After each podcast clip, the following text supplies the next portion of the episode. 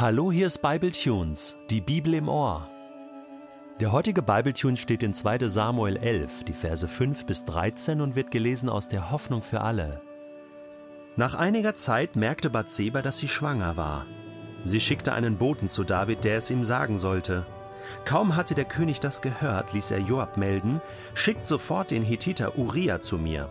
Joab gehorchte und schickte den Mann zu David. Als Uriah ankam, erkundigte sich David zunächst, ob es Joab und den Soldaten gut gehe und wie weit die Belagerung der Stadt schon vorangeschritten sei. Schließlich forderte er Uriah auf: Geh nun nach Hause zu deiner Frau, bade dich und ruh dich aus. Uriah war noch nicht weit gekommen, als ihn ein Diener einholte und ihm ein Geschenk des Königs überreichte. Doch Uriah ging nicht nach Hause, sondern zur königlichen Leibwache am Tor des Palasts. Dort übernachtete er. David hörte davon und ließ Uriah gleich am nächsten Morgen zu sich rufen. Warum hast du nicht zu Hause bei deiner Frau übernachtet? fragte er ihn. Du warst doch jetzt so lange von ihr getrennt. Uriah antwortete, die Bundeslade steht nur in einem Zelt, und auch die Soldaten Israels und Judas müssen mit Zelten auskommen. Selbst der Heerführer Joab und seine Offiziere übernachten auf offenem Feld am Boden. Und da sollte ich nach Hause gehen, essen, trinken und mit meiner Frau schlafen? So wahr du, mein Herr, lebst, niemals könnte ich so etwas tun. David bat ihn, bleib heute noch hier, Uriah, morgen lasse ich dich dann wieder ziehen. So blieb Uriah noch in Jerusalem. Am Abend lud David ihn zum Essen ein und machte ihn völlig betrunken. Doch auch diesmal ging Uriah nicht nach Hause, sondern schlief wieder bei der Leibwache am Palast. Ein ganzes Leben mit einer Lüge leben ist noch schlimmer als die Schuld, die dazu geführt hat. Nochmal. Ein ganzes Leben mit einer Lüge leben, also einer Lebenslüge, ist noch schlimmer als die Schuld selbst, die dazu geführt hat, zu dieser Lüge. Warum sind wir Menschen nicht in der Lage, unsere Fehler, die wir getan haben, gleich zuzugeben? Warum neigen wir dazu, sie entweder zu verharmlosen oder zu vertuschen, so zu tun, als wäre das nie passiert? Oder noch schlimmer, es anderen in die Schuhe zu schieben, es irgendwie nach außen hin so aussehen zu lassen, als wäre das gar nicht passiert, als wäre das auf alle Fälle nicht mein Bier. Ich kenne das aus meinem Leben sehr gut. Da möchte man doch nach außen irgendwie ein Idealbild aufrechterhalten. Die anderen sollen gut von mir denken. Sie sollen nicht sehen, was real in meinem Leben stattfindet. Aber das ist Makulatur. Das ist eine ein, ein Maskenball, auf dem ich dann lebe. Das ist eine Fassade, die nicht ewig halten wird. Ewig sowieso nicht. Irgendwann fallen alle Masken, und zwar, wenn wir vor Gott stehen da gibt's dann keine Masken mehr. Und Gott gibt uns immer wieder die Chance, hier schon zeitlebens Masken fallen zu lassen, ehrlich zu werden. Aber das ist schwer. Das ist hart. Da muss ich Dinge zugeben. Da muss ich Menschen die Erlaubnis geben, auch mal hineinzuschauen in mein Leben und vielleicht sind dann Menschen auch von mir enttäuscht. Was ich hier sage, das sage ich mir selbst, nicht nur dir. Und David ist jetzt in dieser Geschichte überhaupt kein gutes Vorbild. Er zeigt, wie man es nicht machen sollte. Okay? Das ist jetzt einfach mal dieses Stück aus seinem Leben, wo wir sehen, nee, David, so definitiv nicht. Aber was ist das Problem?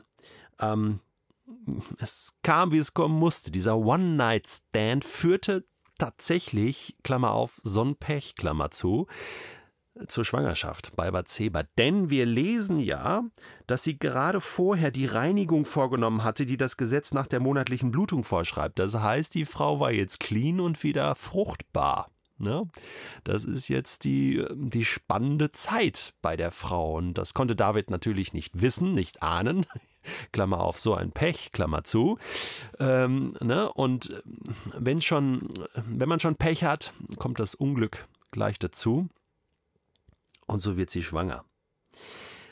Und sie wusste natürlich genau, ja, mein Mann Uriah ist auf dem Feld. Also diese Schwangerschaft kann nur der König verursacht haben. Juhu. Und sie schickte Boten zu David, der es ihm sagen sollte. Kaum hatte der König das gehört. Tja, und jetzt kommt es eben zur Reaktion. Ne? Ähm, das ist schon beachtlich.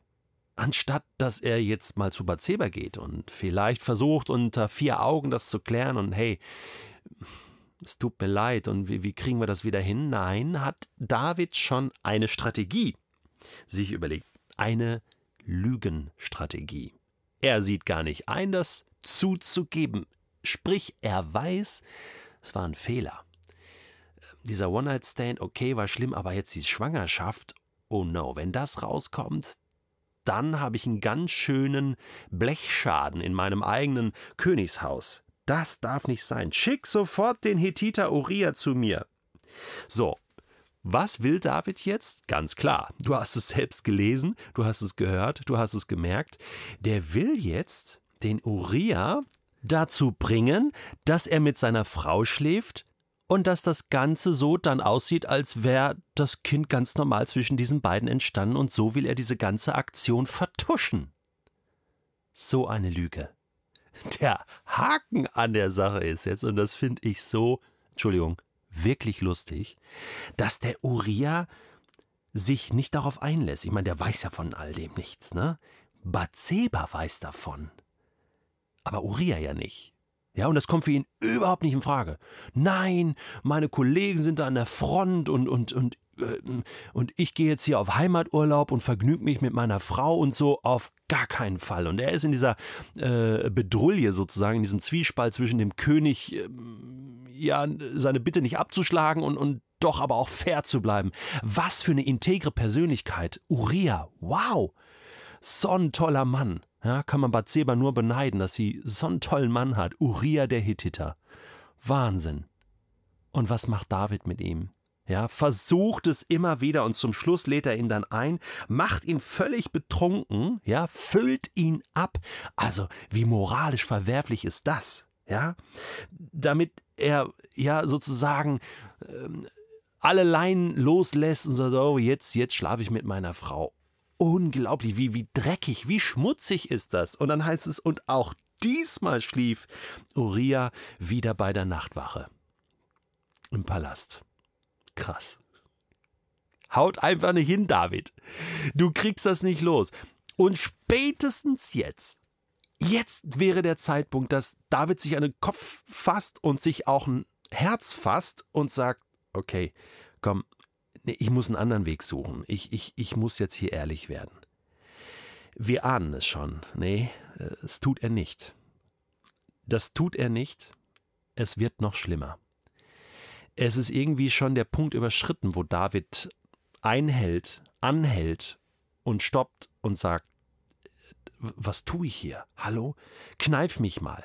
Das darf doch nicht sein. Vor allen Dingen vergisst er eins.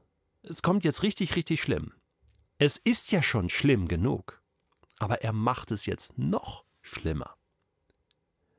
Vor allen Dingen, selbst wenn das geklappt hätte, konjunktiv, dann wäre zumindest Bathseba immer die Beschmutzte gewesen, denn sie wird ja niemals vergessen, von wem das Kind wirklich ist. Oder? Hast du das schon mal überlegt, David? Nö, damit wäre er super klar gekommen. Ja, das ist ja kein Problem. Dann hat Bathseba das Problem, aber ich hab's nicht mehr, oder? Ich bin hier der König. Ja, ich, ich, ich äh, feiere hier weiter im Palast und hatte mal einen Spaß mit Bathseba.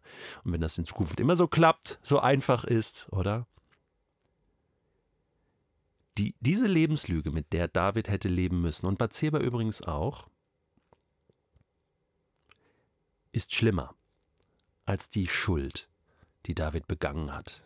Besser gleich damit zu Gott gehen, besser gleich, auch wenn das schwer ist. Aber je länger du wartest, desto schlimmer wird's. Und vielleicht spreche ich jetzt gerade in deine Lebenssituation rein und du merkst, stimmt, da gibt es eine Sache in meinem Leben, das ist so eine Art Lebenslüge. Da lebst du schon ganz lange mit. Und es wird eigentlich immer schlimmer. Es wird auf alle Fälle nicht besser. Und vielleicht musst du jetzt, gerade jetzt sagen, stopp, ich mach's nicht so wie David. Ich räume das jetzt auf. Ich pack das jetzt an. Ich bekenne das und versuche so gut wie möglich, das wieder in Ordnung zu bringen.